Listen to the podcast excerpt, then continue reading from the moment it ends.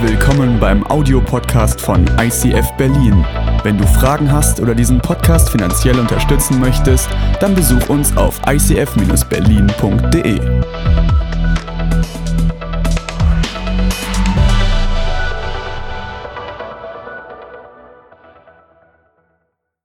Heute Abend freue ich mich mega, den Auftakt zu machen zu unserer neuen Predigtreihe und wir sind im ICF so kreativ und kraftvoll wie nie zuvor und unsere neue Themenreihe für diesen Monat lautet schlicht und ergreifend Glaube.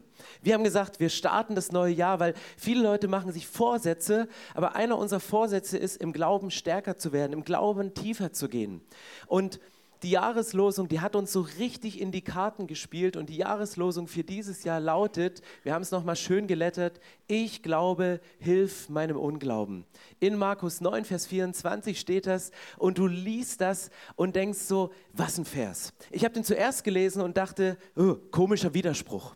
Und dann habe ich nachgedacht und dachte, ja, doch gar nicht so schlecht. So schön, dass wir ihn selbst in unsere Lounge äh, gehangen haben, in die Sitzecke, um ihn vor Augen zu haben. Aber je nachdem, welche Prägung du hast, je nachdem, welche Erfahrung du in deinem Leben gemacht hast oder Verletzungen erlebt hast, liest du diesen Vers auf unterschiedliche Art und Weise.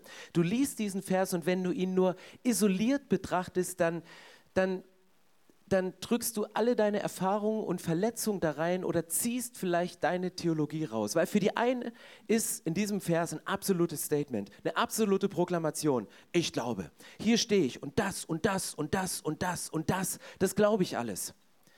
Und vielleicht bist du aber jemand, der liest den zweiten Satz und sagst, ey, in meinem Leben ist so viel Unglauben. Ich kann es nicht glauben. Bei mir ist gerade so viel Zweifel am Start, dass, dass ich damit gar nicht richtig umgehen kann. Das heißt, du kannst in diesen einen Vers deinen starken Glauben hinein interpretieren, aber auch deine Ohnmacht gegenüber Dingen, die nicht so sind wie das, wofür du gebetet hast. Und das ist für mich diese Challenge. Für mich steckt hier ein riesen Stretch in diesem Vers zu sagen, es ist auf der einen Seite ein Statement, das ist so, aber es zieht mich auch in eine Richtung und ich will mehr von dem Glauben. Und wenn du so einen Vers isoliert betrachtest, kann es sein, dass du Erfahrung, Verletzung hineininterpretierst oder deine Theologie rausinterpretierst und rausziehst. Deswegen möchte ich heute mit euch in den Kontext gehen von Markus 9, weil wenn du einen Bibelvers nimmst und in einen größeren Kontext gehst, dann verstehst du den Sinn dessen, wo es wirklich hineingesprochen ist. Und wenn du einen noch weiteren Kontext nimmst, dann verstehst du auch die Stimmung, die mitschwingt, während so ein Vers ausgesprochen ist.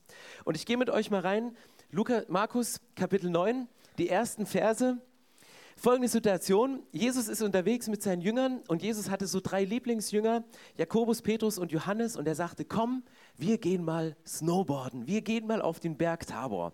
Und sie gehen auf diesen Berg und oben auf diesem Berg kriegen die drei auf einmal zu viel, weil hier steht, dass sich das Angesicht von Jesus veränderte, dass sich die ganze Atmosphäre veränderte, dass sein, dass sein Gewand weiß wurde, so weiß, wie es niemand auf dieser Welt bleichen konnte.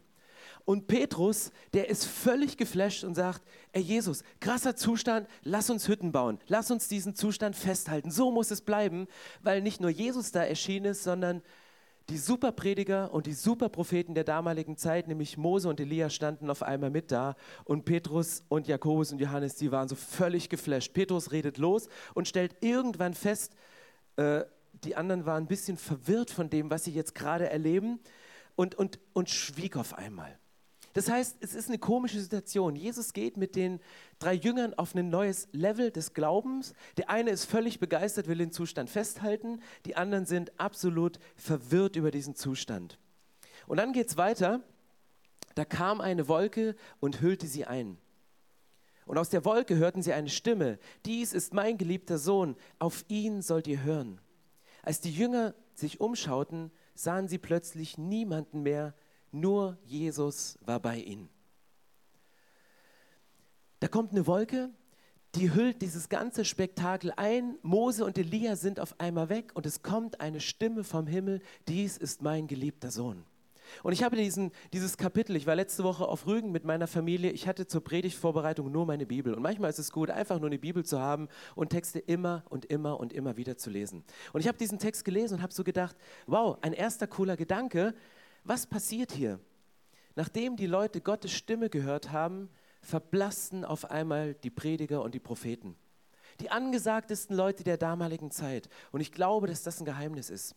wenn du in deinem Glauben voranschreitest, wenn du sagst, ich möchte die Stimme von Jesus hören und wenn du die Stimme von Jesus einmal live gehört hast, dann ist auf einmal völlig egal, welchen Podcast du hörst. Es ist auf einmal völlig egal, welcher Prediger was gesagt hat, welcher Prophet in dein Leben gesprochen hat, weil das Ziel von einem mündigen Christsein ist es, mit Jesus zu kommunizieren, von Jesus direkt zu hören, von Jesus Antworten zu bekommen auf die Fragen, die du ihm im Gebet stellst und ihr redet miteinander und du brauchst keinen Propheten, der dir das übersetzt, du brauchst auch keinen Prediger, der dir das erklärt. Und jetzt könntest du sagen, Stefan, das ist strategisch unklug, du bist Pastor, du schaffst gerade deine eigene Stelle ab. Sage ich, nein, mache ich nicht, weil ich glaube, wenn Menschen es lernen, mündig zu werden in ihrem Glauben, wenn sie eine Beziehung zu Jesus haben, logisch kommen sie dann Sonntag zusammen, weil sie möchten das teilen mit anderen, was sie erlebt haben. Sie sitzen in einer Predigt und sagen, ich möchte mehr, ich wünsche mir mehr. Ich glaube, aber es gibt immer noch Grauzonen des Unglaubens und hilf meinem Unglauben. Ich will mehr sehen, ich will weiter wachsen. Und deswegen wird es Menschen, die eine lebendige Beziehung zu Jesus haben, immer in eine Gemeinschaft von Gläubigen ziehen, um diesen Glauben zu teilen, um diesen Glauben auszubreiten, ihn mit Menschen zu teilen, die ihnen wichtig sind und davon zu sprechen. Und das ist das, was hier passiert. Auf einmal hörst du die Stimme von Jesus und die Propheten und ähm, Prediger der damaligen Zeit verblassen. Und jetzt kommen die drei, kommen runter auf die Erde und treffen auf die Situation, in die unser Vers hineinspricht. Und damit ihr die Situation noch ein bisschen besser versteht, kennt ihr so Leute, die regelmäßig auf große Konferenzen fahren? Also ich meine, in Augsburg ist gerade die Mehrkonferenz. Einige unserer Leute sind da, 12.000 Leute sind da. Aber wenn die zurückkommen, einige unserer Mitarbeiter und Leiter und Angestellten, die kommen morgen wieder, ich finde es immer super stressig wir haben die Herrlichkeit gesehen. Also ein Zitat aus der Bibel hier, aus dem Text. Das hat nicht Johannes Hartl gesagt, sondern das ist wirklich Bibeltext. Aber die kommen zurück, die sind aufgepumpt die, und die stressen manchmal ganz schön, oder? Weil die haben irgendwas erlebt und, und du bist einer, der wie die anderen neun Jünger hier einfach seinen Job macht und Sonntag für Sonntag regelmäßig da ist und auf der Bühne Worship leitet, obwohl da unten viel mehr Leute sind. Und ich habe nichts gegen Konferenzen, im Gegenteil. Konferenzen sind ein riesen Glaubensbooster. Du brauchst so Bergeszeiten, wo du hinfährst. Das kann die Mehrkonferenz im Januar sein, das kann über Himmelfahrt die ICF-Konferenz sein. Wenn du eine Lady bist, geh zur Ladies-Konferenz. Wenn du ein Mann bist, fahr zu John Eldridge nach Amerika und dusch dich nackt unterm kalten Wasserfall. Das ist richtig gut, weil das, das, das brauchen wir Männer. Das, das tankt auf, du kriegst einen Glaubensschub, das ist gut. Aber kennt ihr diesen Moment, dass Leute, die von solchen High-Peak-Konferenzen kommen, einfach nur stressig sind, weil die irgendwas erlebt haben und sie wünschen sich das regelmäßig in deiner Kirche und, und es ist gut, dass sie sich das wünschen. Aber wo treffen sie hin? Sie treffen auf die anderen Jünger und das ist die Story, wo es jetzt im näheren Kontext drum geht. Vers 14. Bei ihrer Rückkehr, Rückkehr, so sächsisch, wir können keine, ja, wir können Rückkehr. Das, die können kein K. Okay, also, die Bibel sagt, bei ihrer Rückkehr fanden sie die anderen Jünger zusammen mit einigen Schriftgelehrten mitten in einer großen Volksmenge.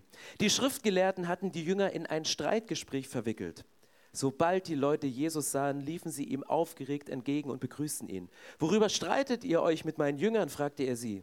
Einer aus der Menge antwortete, Lehrer, ich habe meinen Sohn hergebracht, damit du ihn heilst. Er kann nicht sprechen, weil er von einem bösen Geist beherrscht wird. Wenn dieser Geist Gewalt über ihn gewinnt, wirft er ihn zu Boden. Dann tritt dem Jungen Schaum vor den Mund. Er knirscht mit den Zähnen und sein Körper wird ganz starr. Ich habe schon deine Jünger gebeten, den bösen Geist auszutreiben, aber sie waren machtlos. Krasse Story und unser lieblicher Vers. Ich glaube, hilf meinem Unglauben, der kriegt auf einmal eine andere Dimension. Weil hier geht es nicht nur darum, Gott, ich bete, dass du mein BAföG bewilligst oder dass ich die Stelle bekomme, sondern hier ist eine krasse Situation, wo ein Mensch mit einer Krankheit konfrontiert ist, mit einer dämonischen Belastung, wo die Jünger absolut ohnmächtig davor stehen und sagen, die Jünger konnten es nicht, die haben es nicht auf die Reihe gekriegt. Und wenn ich so einen Text lese und den immer und immer wieder lese, dann frage ich mich immer, was hat Jesus nicht gemacht? Und es ist eine spannende Frage hier in diesem Text. Was hat, was hat Jesus nicht gemacht? Jesus ist nicht runtergekommen und hat gesagt, hey Insa, du bist Worshipleiterin, du hast zu wenig Glauben, weil deine Gebete müssten eigentlich als Worshipleiter Kraft haben. Oder du bist im Gebetsteam, eigentlich müssten deine Gebete, da müsste jedes Gebet erhört werden. Und du, ähm, bei dir hast recht. Mit deiner Prägung, so viel Bibel, wie du liest, dann hast recht. Jesus geht nicht runter und sagt, du bist schuld oder du bist schuld, du bist schuld. Jesus sagt nicht, das Problem ist, für ihn ist nicht das Problem, dass die Jünger nicht die Kraft hatten, sie zu heilen, sondern das Problem ist für ihn, dass sie hier streiten. Jesus kommt runter und die debattieren und die streiten. Und ich habe keine Ahnung, worüber die hier gestritten haben, welche Methode der Dämonenaustreibung die richtige ist, welche Kirchenform die richtige ist, ob Großkirchen oder Hauskirchen, welche Form von Leiterschaft die beste ist, welche, was auch immer. Das ist manchmal unser Problem, dass wir als Christen diskutieren und diskutieren, warum Dinge nicht passieren. Die Jünger haben es ja probiert. Es ist ja nicht so, dass die nutzlos rumsaßen und gesagt haben, passiert halt nichts, sondern die haben es ja probiert. Aber dann kamen die Fragen, warum funktioniert es nicht? Das ist genauso, als würdest du in ein Krankenhaus gehen und zwei Chefärzte würden über die beste Behandlungsmethode debattieren und streiten und in der Notaufnahme verreckt der Patient in der Zwischenzeit. Das ist hier die Situation. Die streiten und trotzdem ist da dieser Mann mit seinem Sohn, der, der gequält wird, der, der, der nicht rauskommt und Dinge macht, die er eigentlich gar nicht will und zu Dingen auf den Boden gedrückt wird, die er versucht möglichst zu vermeiden. Und dann sagt Jesus, da rief Jesus, was seid ihr nur für eine ungläubige Generation? Jesus, auch hier wieder, was macht er nicht? Jesus sagt nicht, es sind Einzelne, denen der Glaube mangelt, sondern Jesus bringt hier eine, einen Wert, der für mich ein biblischer Wert ist. Jesus denkt nicht so sehr im Individuum wie wir. Da ist nicht ein Einzelner schuld, sondern Jesus sagt, nicht ihr Jünger seid die, das Problem, nicht die Schriftgelehrten, ihr seid das Problem, sondern was ist das für eine ungläubige Generation? Der, der Glaube und der geistliche Zustand, der wird nicht nur von Einzelnen High-Potential-gläubigen Leuten definiert, sondern von einer Stimmung in einer Generation. Und wir haben jetzt vielleicht drei oder vier Generationen hier in diesem Raum. Würdest du von deiner Generation sagen, dass es eine gläubige Generation ist? Wünschst du dir, dass deine Generation eine gläubige Generation wird? Ich habe das Gefühl, dass unter der jüngeren Generation etwas brodelt, etwas heranwächst, wo Leute sagen, wir wünschen uns mehr. Wir wollen nicht nur so liebevolle Predigten, die uns pampern, sondern wir wollen Glauben sehen, wir wollen Wunder sehen. Und wenn Jesus das gesagt hat, dann wünschen wir uns das. Und ja, du kannst was tun, dass deine Generation zu einer gläubigen Generation wird arbeite an deinem Glauben. Geh mit Jesus ins Gespräch, sprich dieses Gebet und sag, Jesus, das glaube ich, das glaube ich ganz fest. Aber bitte hilf mir in den Bereichen, wo ich es nicht glauben kann. Und, und Jesus spricht das aus und dann wird er ein bisschen sickig. Da sagt er, sickig, nicht zickig. Wie lange soll ich noch bei euch sein und euch ertragen? Er so, oh, hoffentlich geht ihr bald in Rente. Also es ist nicht schön, wenn dir das dein, dein Chef oder dein Leiter irgendwie sagt. Aber Jesus sagt so, oh, der war noch gar nicht so lange unterwegs. Das ist Markus 9, ist noch relativ am Anfang. Und Jesus denkt so, oh, wann habt ihr es denn endlich kapiert? Und dann geht es weiter. Bringt den Jungen zu mir. Sie brachten ihn, und sobald der böse Geist Jesus erblickte, zerrte er den Jungen hin und her. Der stürzte zu Boden, wälzte sich umher, und der Schaum stand ihm vor den Mund. Wie lange leidet er schon darunter? fragt Jesus den Vater. Da antwortete er, von Kindheit an. Schon oft hat ihn der böse Geist in ein Feuer oder ins Wasser geworfen, um ihn umzubringen. Hab doch Mitleid mit uns. Hilf uns, wenn du kannst. Wenn ich kann, fragte Jesus. Alles ist möglich, wenn du mir vertraust. Ich glaube, hilf meinem Unglauben, rief der verzweifelte Mann. Andere Übersetzungen sagen, ich vertraue dir ja, hilf mir doch, meinen Unglauben zu überwinden. Als Jesus sah, dass immer mehr Leute zusammenliefen, bedrohte er den bösen Geist. Du stummer und tauber Geist, ich befehle dir, verlass diesen Jungen und kehre nie wieder zu ihm zurück. Da stieß der Dämon einen Schrei aus, zerrte den Jungen heftig hin und her und verließ ihn. Der Junge lag regungslos da, sodass die meisten sagten, er ist tot. Aber Jesus nahm seine Hand und half ihm aufzustehen. Was macht Jesus hier in dieser Situation? Er geht rein und das Erste, was er macht, er stellt diesem jungen Mann die Frage und sagt, wie lange hat er das Problem schon? Wie lange kämpft er schon damit? Wenn du diesen Text so liest und dir ein Alter von diesem Jungen vorstellst, dann denken die meisten an ein Kind. Aber hier ist nirgends in diesem Text geschrieben, wie alt dieses Kind ist. Und ja, das kann ein Schulanfänger sein, das kann ein Teenager sein, aber vielleicht steht hier auch ein 80-jähriger Mann mit seinem 60-jährigen Sohn. Und Jesus stellt diese Frage, wie lange kämpft er schon damit? Wie lange leidet er schon unter diesem Phänomen? Was passiert? Jesus geht an die Ursache und sagt, ich, ich möchte an dieses Problem rangehen, aber ich brauche von dir die Informationen. Und dann spricht Jesus mit seiner Autorität, mit seiner Macht aus und die Dämonen, die die schnallen relativ schnell, wer hier das Sagen hat, und sie verlassen. Sie machen noch eine letzte Aufbäumungsaktion, zerren ihn zu Boden und sie erleben dieses Spektakel nochmal, aber dann ist er frei. Die erste Reaktion, Resignation. Der ist tot. Sie haben nicht geglaubt, dass er geheilt werden kann. Die erste Reaktion war, der ist tot. Und Jesus kommt nochmal und gibt ihm die Hand und er hilft ihm auf, dass er stehen kann. Und das ist für uns die Herausforderung, die komplett, wenn du den Kontext verstehst, in diesem Vers steckt. Die Reaktion dieses Mannes, der sagt, er sagt, Jesus, er sagt nicht zu Jesus, Jesus heile ihn, wenn du willst. Weil er wusste, dass, dass Gott es will, dass es im Sinne von Jesus ist, dass Menschen frei werden. Das wusste er. Aber er kommt an einen Punkt, wo er den Glauben hat und sagen kann, ich gehe zu Jesus. Ich spreche mein Problem vor Jesus an. Ich rede sehr konkret mit Jesus. Ich wünsche mir, dass mein Sohn geheilt wird. Aber auf einmal geht er auf eine Seite, wo er sagt, Jesus, tu es, wenn du kannst. Und Jesus sagt dir, ja, wenn ich kann. Und dann realisiert er, es gibt Bereiche in meinem Leben, dafür habe ich Glauben. Und es gibt Bereiche in meinem Leben, dafür habe ich keinen Glauben. Und wir haben euch diese schönen Zettel auf die, auf die Plätze gelegt wo dieser Vers gelettert ist. Und das Coole ist, dass diese Postkarte nicht nur eine Seite hat, sondern dass diese Postkarte eine Rückseite hat.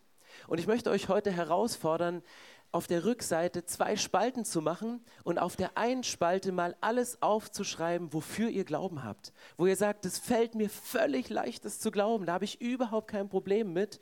Aber genauso auch auf die andere Seite eine Spalte zu machen, wo Unglauben draufsteht. Und dann mal ehrlich zu werden vor sich selbst und zu sagen, okay Jesus, das fällt mir schwer zu glauben. Da, da brauche ich noch ein bisschen was. Und da ich Pastor bin und es nicht mein Job ist, in eurem Leben Zweifel zu schüren, sondern Glauben zu stärken, möchte ich euch einfach mal mit hineinnehmen in so ein paar Geschichten aus der Bibel, die unser Glaubenslevel definieren. Und ich habe dazu mal gedacht, ich schlage mal die Kinderbibel auf weil das ist so Kinderniveau und wir sind ja Erwachsene, wir können da alles noch ein bisschen draufsetzen. Seid ihr bereit? Und ihr könnt wählen, was ihr auf welche Seite schreibt und wo ihr im Moment gerade steht in eurem Glaubensleben. Das erste ist Geistesgaben. Cooles Foto, oder? Geistesgaben. Die Bibel sagt, ey, es gibt verschiedene Gaben und du kannst diese Gabe bekommen. Stell dir vor, du betest und Gott gibt dir eine Begabung, wie zum Beispiel in einer unbekannten Sprache zu reden, ohne dass du die Sprache gelernt hast. Oder Gott gibt dir die Gabe, für Menschen zu beten und in dem Moment, wo du für sie betest, werden sie gesund. Er macht ein Wunder durch deine Hände. Vielleicht gibt Gott dir die Begabung, prophetisch zu reden, dass du, während du für jemanden betest, auf einmal einen Gedanken bekommst, der nicht von dir ist, weil du merkst, der Gedanke ist mir fremd und du sprichst ihn aus aus und es ist ein Gedanke, den Gott über diesen Menschen denkt und er benutzt dich, um das auszusprechen. Hast du den Glauben für Geistesgaben für dich selber oder nur für andere? Wo steht das bei dir? Glaubst du dran? Steht das bei dir auf der Glaubensseite und sagst, hey, ist ein No-Brainer, logisch steht das da? Oder sagst du, nee, habe ich noch nicht erlebt? Und es kann manchmal sein, dass du einen großen Glauben hast für Dinge, die andere erleben, aber einen kleinen Glauben für Sachen, die dich betreffen weil du hast ja auch eine Geschichte mit dir. Du weißt ja, wie viele Gebete du schon gesprochen hast. Du weißt ja, wie oft dieses Gebet schon nicht erhört ist. Du weißt ja, wie der Zweifel nagt in den Momenten, wo du merkst, Gott tut nichts, obwohl du ihn drum gebeten hast. Und ihr merkt auf einmal, das Thema Glaube ist gar nicht so schwarz-weiß. Es gibt auch nicht irgendwie eine Stufe. Wenn du das erreicht hast, dann kommst du zu der. Der eine hat Glauben dafür, der andere hat Glauben dafür. Und das steht wie auf zwei Seiten auf dem Verhältnis. Nummer zwei, Finanzwunder. Hast du Glauben für ein Finanzwunder? Wir haben heute eins erlebt. Von einem unserer Mitarbeiter ist letzte Nacht der Großvater gestorben und der konnte nur über FaceTime dabei sein, weil ähm, er in Amerika wohnt. Und die Familie hat nicht die notwendigen Mittel, um spontan einen Flug für die Beerdigung zu buchen. Und heute Morgen, noch während alle Landsleute schliefen, ging, ohne dass es irgendwo wirklich gepostet wurde, eine Spendenaktion mit der Bitte, 1400 Euro zusammenzulegen. Es war noch nicht mal Nachmittag und das Geld war zusammen. Und dann sagst du, wow, so ein cooles Wunder. Und ich habe den Glauben dafür. Aber dann guckst du auf dein Konto und sagst, komisch, bei mir funktioniert es nicht. Wie hier bei der Geschichte von Petrus. Ähm, Petrus, die haben ein Streitgespräch. Wie ist das mit Steuern? Wer muss die bezahlen? Und da kommt dieses Doppeldrachmen-Geschichte ähm, auf einmal rein. Und Jesus sagt: Hey Petrus, du bist Fischer, geh einfach an den Fluss und, und hol den Fisch und mach das Maul auf. Und im Maul ist genau diese Doppeldrachme, die du brauchst, um deine Steuern und meine zu bezahlen. Vielleicht hast du Glauben für ein Finanzwunder, vielleicht steht aber bei, dir Finanzwunder auch auf der Unglaubenseite, weil du sagst, es ändert sich nichts. Und ja, schön, dass die Geschichten immer den Worshippern passieren, aber ich bin kein Worshipper, ich arbeite für mein Geld. Also, ihr versteht es richtig, ja? Ähm, und wo steht es bei dir, Finanzwunder? Oder sagst du, ich kann Geld abheben, so viel ich will, die Zahl auf meinem Konto wird immer größer. Nicht schwarz, aber Genau. Das nächste.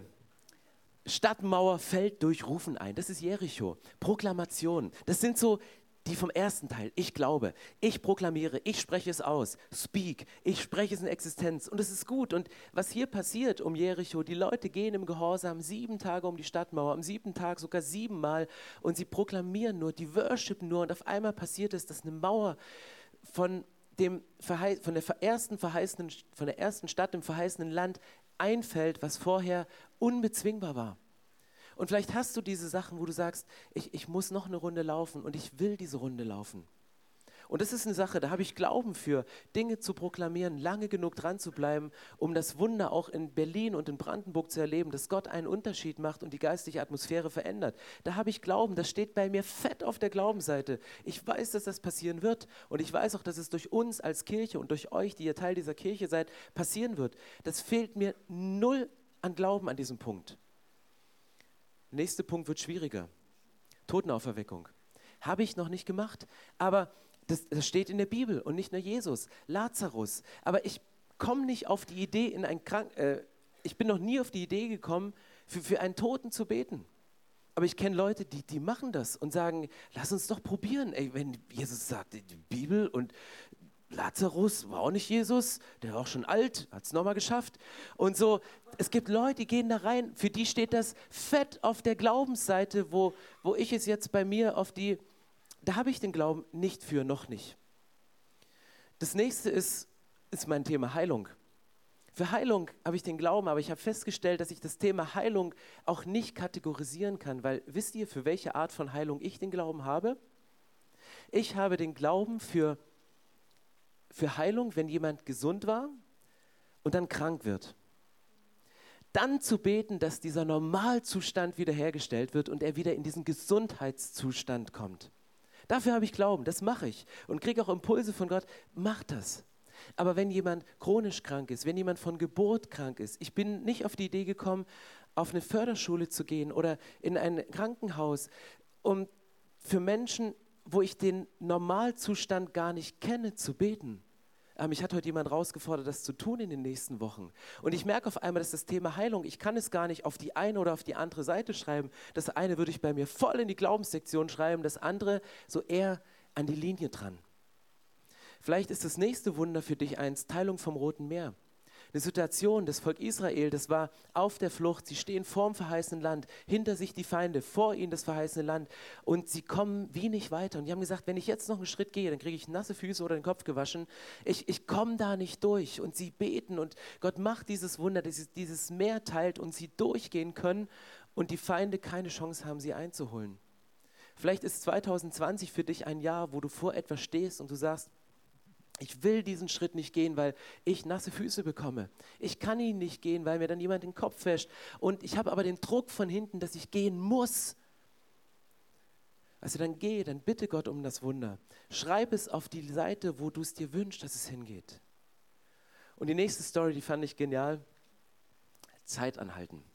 Es gibt diese Story im Alten Testament, wo Josua kämpft und damals kämpften sie gegen die Ammoniter und es war damals üblich, dass sie nur tagsüber gekämpft haben. weil nachts kämpfen war uneffektiv, weil du wusstest nicht, dass der, den du gerade erstichst, ob das der Feind oder dein eigener Landsmann war. Und deswegen haben die immer nur tags gekämpft. Und Josua war an einem Punkt, wo er sagte, um diesen Kampf gegen die Ammoniter zu gewinnen, müssen wir, bräuchten wir mehr Zeit. Muss es später dunkel werden. Und dann spricht er diese, diese, diese Stelle aus, Sonne stehe still zu Gibeon. Und jetzt bist du vielleicht raus und sagst, also spätestens jetzt dreht der Pastor ab. Das geht überhaupt nicht. Du, weil jeder normal denkende Mensch weiß, die Sonne steht still. Die steht immer still, nur die Erde dreht sich. Aber dann dürfen wir auch nicht von Sonnenaufgang und Sonnenuntergang reden. Dann müssen wir von Erde dreh dich weg und Erde dreh dich hin, äh, Aufgang reden. Das ist ein Punkt, wo ich sage, das, ist eine, das war einmalig in der Bibel, dass die Zeit stehen geblieben ist, dass ein Mann Gottes einen Kampf zu Ende bringen konnte, um einen Sieg voranzubringen, weil er im Glauben Gott gegenüber was ausgesprochen hat und Gott macht in dieser Situation dieses Wunder. Und wenn du jetzt denkst, der Pastor ist abgedreht, habe ich noch einen für dich. Beamen. Beamen, das ist so Scotty. Es ist so, es ist schon ähm, Philippus. Philippus, Apostelgeschichte. Der ist an einer Stelle, ist unterwegs und er liest da Jesaja vor und die sind unterwegs und auf einmal, wahrscheinlich hat er sich verpredigt und die Zeit maßlos überzogen, dass er dann schnell an den Ort muss und Gott hat ihn dahin gebeamt. Und jetzt denkst du, naja gut, das sind alles Geschichten aus der Bibel. Die passieren ja heute nicht mehr so. Und schwupps sind wir wieder in Streitgesprächen. Kann man das noch glauben? Kann man das nicht mehr glauben? Warum steht es bei dir auf der Glaubensseite, bei mir auf der Unglaubensseite? Wir haben in dieser Kirche einen, einen Arzt und dessen Schwester ist mit Ärzte ohne Grenzen unterwegs. Und sie hat vor zwei Jahren einen Rundbrief rumgeschickt und hat folgende Geschichte erzählt und sagte, eine ihrer Kolleginnen, die auch mit Ärzte ohne Grenzen unterwegs war, bekommt von Gott den Impuls, in ein Land zu fliegen. Und sie hatte aber kein Geld dafür. Und dann hat sie Gott gebeten, hat gesagt, Gott, bitte mach ein Wunder, mach ein Finanzwunder. Und Gott hat ihr gesagt, pass auf, geh auf den Flughafen.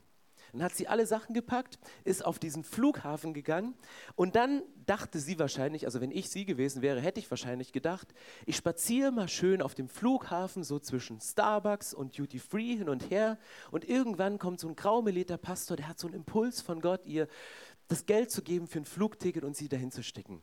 Und sie lief wahrscheinlich den ganzen Tag zwischen Starbucks und Duty Free hin und her und zurück und nichts passierte. Niemand hatte diesen Impuls, niemand kam zu ihr und sie war auf der einen Seite verzweifelt, aber dennoch hat sie an diesem Ruf von Gott festgehalten, gesagt, Gott hat gesagt, ich soll auf diesen Flughafen gehen. Und dann, wahrscheinlich vom vielen Kaffeetrinken bei Starbucks, geht sie auf Toilette und betet nochmal, sagt Gott, du hast gesagt, ich soll hier hingehen. Warum bin ich hier? Was soll das Ganze? Was, was mache ich hier? Und sie betet nochmal und spricht Gott nochmal das Vertrauen aus und sagt, Gott, ich vertraue dir, dass, du, dass das, was du gesagt hast, stimmt.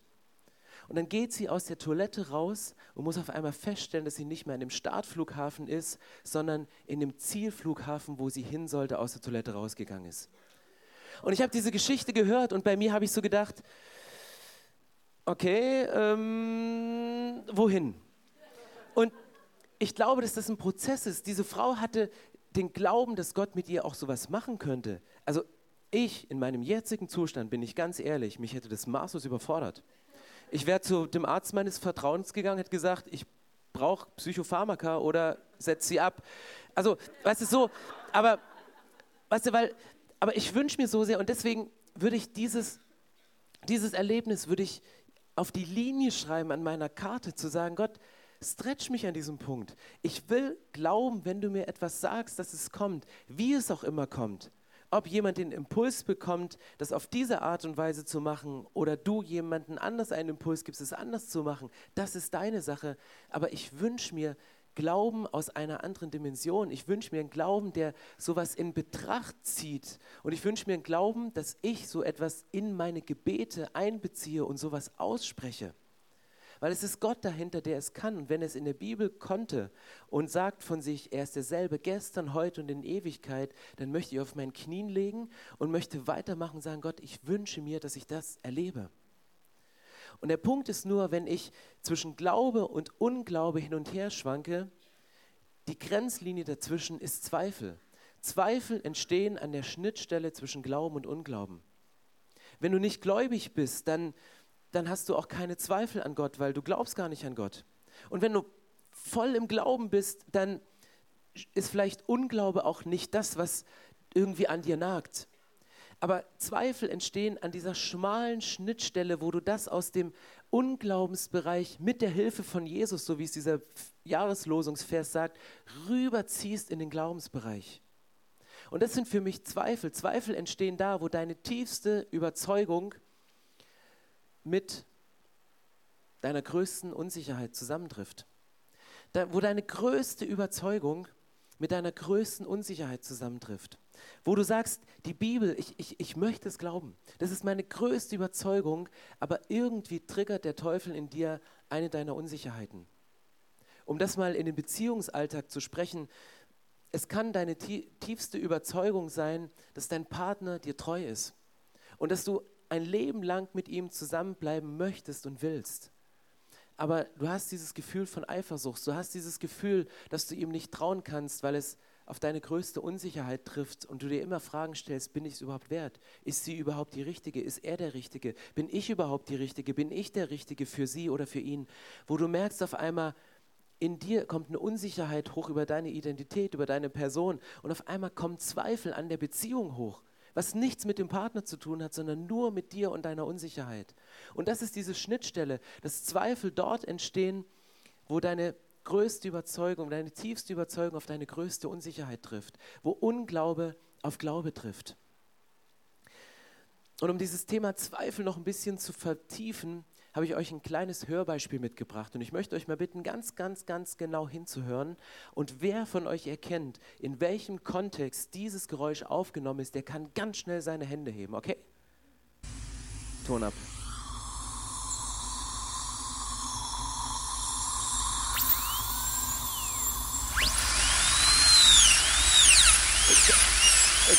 Ich glaube, es reicht, danke. Oh, kennt ihr dieses Geräusch? Es war nicht unsere Band, ja. Also, das ist, das ist dieser Moment, ich mag es nicht. Übrigens, Bonushefte, manche Zahnärzte, die tragen dir auch noch nach, falls ihr es letztes Jahr vergessen habt, zur Vorsorgeuntersuchung zu gehen. Ich glaube, das ist genau der Punkt von Zweifel. Zweifel ist wie Karies. Zweifel, der, der, der fräst sich irgendwo rein. Du isst immer schön Zucker, Zucker, Zucker und dann, dann denkst du, alles ist in Ordnung und dann bist du Weihnachten bei deinen Eltern und willst so ein schönes Stück Stollen probieren und der Bäcker hat aus Versehen statt den Sultanin, er hat seinen Zahn verloren und du beißt auf diesen Zahn und bumm, dir spricht. Und du denkst so, das kann doch nicht passieren. Weil irgendwie dieses, dieses, dieser Karies sich so, so langsam vorge gefressen hat. Ja, da ist ein gutes Wort. So, so Stück für Stück was zerstört. Und vielleicht geht es dir im Glauben ganz genauso. Du willst einen starken Glauben haben. Du willst dich mit deinem Glauben irgendwo festbeißen und sagen, da gehe ich jetzt durch und ich will morgen noch kraftvoll zubeißen in meinem Glauben. Und dann beißt du einmal zu und dir bricht was ab, weil irgendein Zweifel, der ganz klein anfing, sich ausgeweitet hat und etwas zerbrochen ist. Und, und Zweifel, der an dieser Schnittstelle zwischen Glauben und Unglauben steht, der kann zwei zwei Richtungen haben und in zwei Richtungen ausschlagen. Das kann dich zurückkatapultieren in einen tiefen Unglauben und sagen, stimmt, es stimmt doch alles nicht. Es, ich gebe es auf. Ich, ich, ich lege meinen Glauben hin, ich schmeiße ihn hin, ich gehe wieder zurück. Aber was meistens passiert, wenn Leute ihren Zweifel annehmen, wenn Leute an ihren Zweifel rangehen und sagen, okay, das glaube ich, aber ich bin ehrlich vor mir selbst und Jesus bitten, hilf meinem Unglauben, hilf mir Glauben zu schenken für die Bereiche, wo ich noch nicht den Glauben aufbringen kann, wo ich noch zweifle, dann zieht es dich in diesen Bereich des Glaubens rüber. Dann bietest du dem Teufel die Stirn, der immer versucht zu verdrehen und immer wieder mit dieser Flossel kommt, sollte Gott wirklich gesagt haben? Sollte Gott dir wirklich diese Verheißung gegeben haben? Sollte es Gott wirklich gut mit dir meinen? Sollte Gott das Versprechen mit dem Finanzwunder wirklich einlösen? Und es kommen immer wieder diese Zweifel und dann kannst du die Bibel hochhalten und sagen, die Bibel sagt, das Wort von Gott sagt, es steht geschrieben. Und das ist das, was der junge Mann sagt, wie er seinen Zweifel überwindet. Überwinde deinen Zweifel, indem du sagst, ich glaube, hier stehen all die Sachen, die ich glaube, aber bitte hilf meinem Unglauben. Bitte hilf mir, die Sachen auf der Seite rüberzuziehen. Nur weil du zweifelst, bist du kein schlechter Christ. Wenn du zweifelst, stehst du kurz davor, deinen Glauben zu erweitern, wenn du die Dinge von der Unglaubenseite rüberziehst. Und ich möchte euch einladen, während der nächsten Lieder links und rechts nach vorn zu kommen und Abendmahl zu feiern. Und wisst ihr, was ich heute Morgen gemacht habe? Ich habe mir auf meinem Zettel, habe ich mir diese Linie nicht mit Bleistift gezogen, sondern ich habe mir meinen Abendmahlsbecher genommen, habe meinen Finger in den Traubensaft reingetunkt und habe hier eine rote Linie gezogen, symbolisch mit dem Blut von Jesus. Weil das ist für mich die Schnittstelle, das ist für mich die Linie, durch die du gehen kannst, wo jeder Unglaube gefiltert wird, wo jeder Glaube seine Kraft gewinnt durch das Blut von Jesus. Weil nicht die Jünger haben die Kraft. Und das Krasse hier an dieser Geschichte ist, wenn du, wenn du mal reinguckst, wie es hier weitergeht, ähm, die Jünger sind unterwegs nach diesem großen Ereignis, was hier überschrieben ist mit die Ohnmacht der Jünger und die Vollmacht von Jesus. Nach diesem Ereignis laufen sie weiter nach Kapernaum und die Jünger unterhalten sich und Jesus geht so zu ihnen und sagt, Ey Jungs, über was habt ihr euch eigentlich unterhalten so auf dem langen Weg hierher? Und die, oh, nix, ist nicht so wichtig. Und dann ähm, sagt die, komm, raus jetzt. Ich weiß es eh. ähm, und dann sagt sie, ja, Jesus, wir haben uns darüber unterhalten, wer von uns eigentlich der Größte und der Wichtigste ist. Und dann denkst du so, what?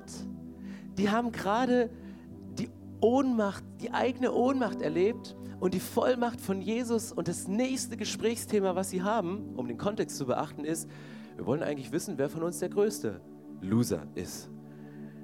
Und es ist oft das Menschliche, wo wir sagen, wenn wir Dinge im Glauben erleben, diese menschliche Reaktion, uns damit zu brüsten, hey, das können wir, das haben wir geschafft, dafür haben wir gebetet, da sind fünf Leute gesund geworden, ich habe das erlebt. Es geht nicht um uns. Und Jesus sagt, wenn, wenn ihr als Menschen die Schnittstelle zwischen Glaube und Unglaube als Zweifel erlebt, möchte ich die Schnittstelle nochmal neu definieren. Und die Schnittstelle, sagt Jesus in dem konkreten Fall, mit diesem Dämon, der so eine Macht über diesen Menschen hat, über die Jahre seines Lebens, er sagt, solche Dämonen können nur durch Gebet und Fasten ausgetrieben werden. Er sagt, das, das schaffst du nicht durch eine Predigt, das geht vielleicht auch nicht mit einem seelsorgerlichen Gespräch, vielleicht schafft es auch die Therapie nicht, und sagt, es gibt Dinge im Leben, da gehst du nicht mal ebenso über eine menschlich gezogene Linie, die du mit einem wegzuradierenden Bleistift ziehst, sondern das muss durch das Blut von Jesus gezogen werden. Es gibt Dinge im Leben, die können nur durch Gebet und Fasten ausgetrieben werden. Und es ist meine Challenge für dieses Jahr. Ich möchte über diesen Text heute predigen, im August und im Dezember. Einfach mit dem Ziel, weil ich will sehen, wie mein Glaube wächst. Ich will sehen, was heute auf meiner Unglaubenseite steht, was Ende des Jahres rübergerutscht ist. Und ich möchte dranbleiben, weil ich wünsche mir, dass mein Glauben wächst. Und da wird Gebet dazugehören, da wird Fasten dazugehören. Und heute ist die Chance, einen ersten Schritt zu gehen und diesen Zettel zu nehmen und Dinge zu definieren und aufzuschreiben, für jeden persönlich, weil es ist so unterschiedlich. Vielleicht hast du Glauben für eine Sache, die alle anderen im Raum nicht glauben, aber du zweifelst an einer klitzekleinen Sache, die für alle anderen selbstverständlich sind. Und deswegen brauchen wir gleich die Zeit im Abendmahl. Es ist eine Zeit zwischen dir und Gott, wo du nach vorn gehen kannst, wo du symbolisch ein Stück von diesem Fladenbrot nimmst, um zu sagen, Jesus, danke, dass du mich daran erinnert hast, dass du auf diese Erde gekommen bist. Einen Schluck von diesem Traubensaft zu nehmen und sagen, hey, danke, Jesus, für diesen Reminder, dass du am Kreuz für mich gestorben bist und dass du da nicht geblieben bist, sondern dass du auferstanden bist und dass dieser Vers in der Bibel steht, dass die Kraft, die bei der Auferstehung sich entfaltet hat, dass sie sich ganz genauso in deinem und meinem Leben entfalten kann. Und Jesus, mit dieser Kraft möchte ich ins Jahr 2020 gehen. Und ich möchte gerne beten, dass Gott uns diese Kraft gibt und dass Gott uns die Ehrlichkeit gibt, um Dinge zu definieren, aufzuschreiben aber dass wir eine Linie aus seinem Blut ziehen und sagen, Gott, ja, es gibt Bereiche des Glaubens, da bin ich überzeugt, es gibt Bereiche des Unglaubens, aber ich möchte mich entwickeln, ich möchte wachsen. Und ich nehme diese eine Sache und Jesus, das glaube ich, aber hilf mir bei meinem Unglauben und ich ziehe es mit deiner Hilfe in den anderen Bereich. Ja, lass uns aufstehen und ich würde gerne beten für das Abendmahl und für die Zeit, die Gott jetzt noch vorbereitet hat. Jesus, ich danke dir, dass du hier bist und ich danke dir für für dein Wort. Ich danke dir für all die Geschichten, die darin versteckt sind. Und ich danke dir für die Geschichten, die unseren Glauben enorm stärken. Und ich danke dir auch für die Geschichten, die Zweifel schüren in unserem Leben. Aber ich danke dir, dass wir da nicht, nicht stehen bleiben müssen und dass du uns nicht allein lässt mit unseren Zweifeln, sondern dass du zu uns hingehst, so wie du zu Thomas gegangen bist, der es einfach nicht glauben konnte, dass du auferstanden bist und du ihm gesagt hast, komm hier, leg, leg deine Finger in meine Wunde und, und, und fass es an. Und Jesus, ich bete jetzt für die Zeit des Abendmahls, wo jeder Einzelne hier mit seiner Karte oder mit seinen Gedanken und mit seinem Unglauben oder mit seinem Glaubensvermögen nach vorn kommt und sagt, Jesus, dafür stehe ich und das möchte ich dir nochmal bekennen, dass ich das glaube und ich spreche es vor dir aus. Aber Jesus, ich komme auch mit der Bitte zu mir, dass du mir hilfst, meinen Unglauben zu überwinden. Und wir möchten diese Karten zu dir bringen und sagen, Jesus, hilf uns, hilf uns und, und gib uns neue Kraft. Jesus, wir sind heute hier als, als Männer und Frauen, als Geschöpfe, die erst dann vollständig sind, wenn du als Schöpfer wieder Teil ihres Wesens und Teil ihrer Natur bist.